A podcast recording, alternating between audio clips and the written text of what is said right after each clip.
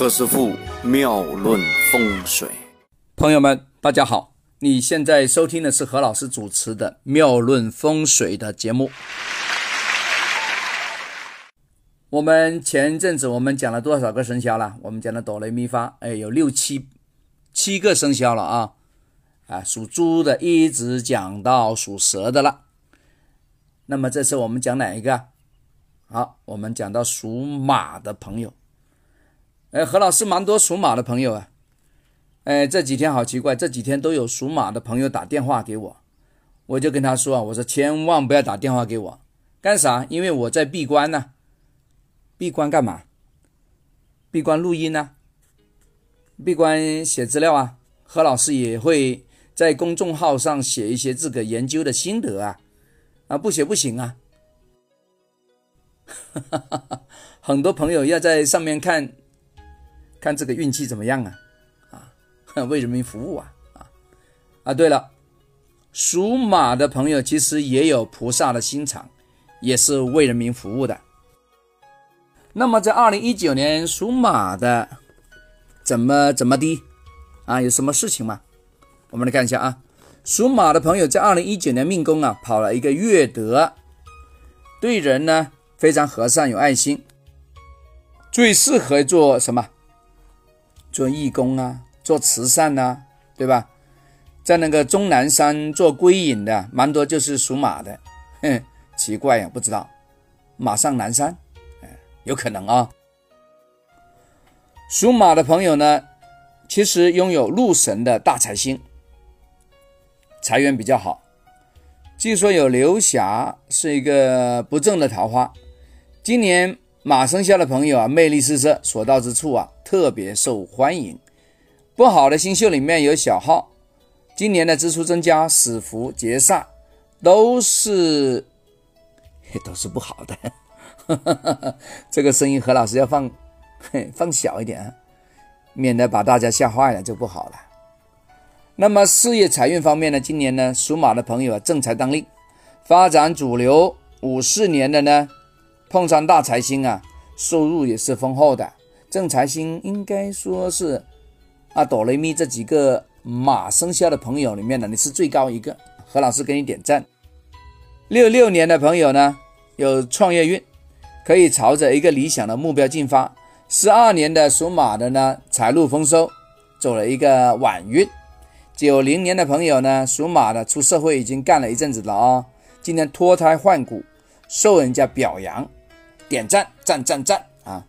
好了，又来讲感情了。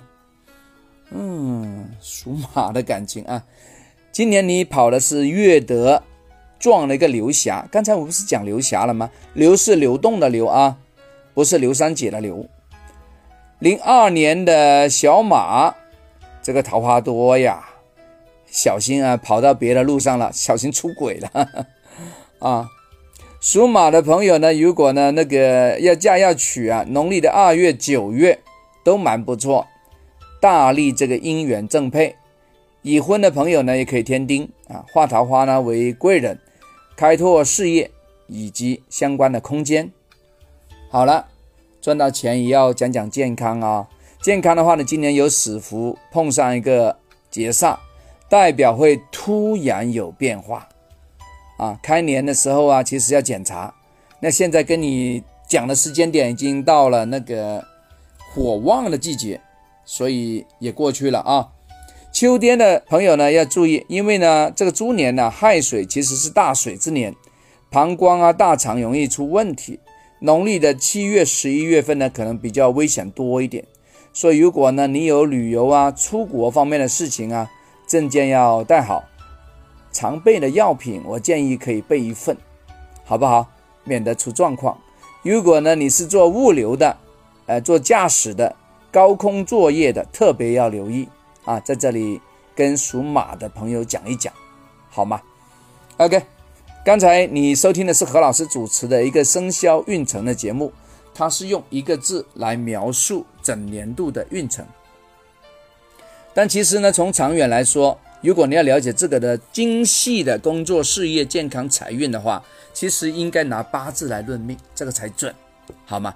因为一比八啊那差好远呢，好不好？OK，那么今天我们就把这个马生肖的运程讲完了，下次我们会讲谁啊？讲属羊的朋友。如果你家中有配偶啊，你的情侣啊，你的小孩，哎，是属羊的，请留意下一单元属羊的。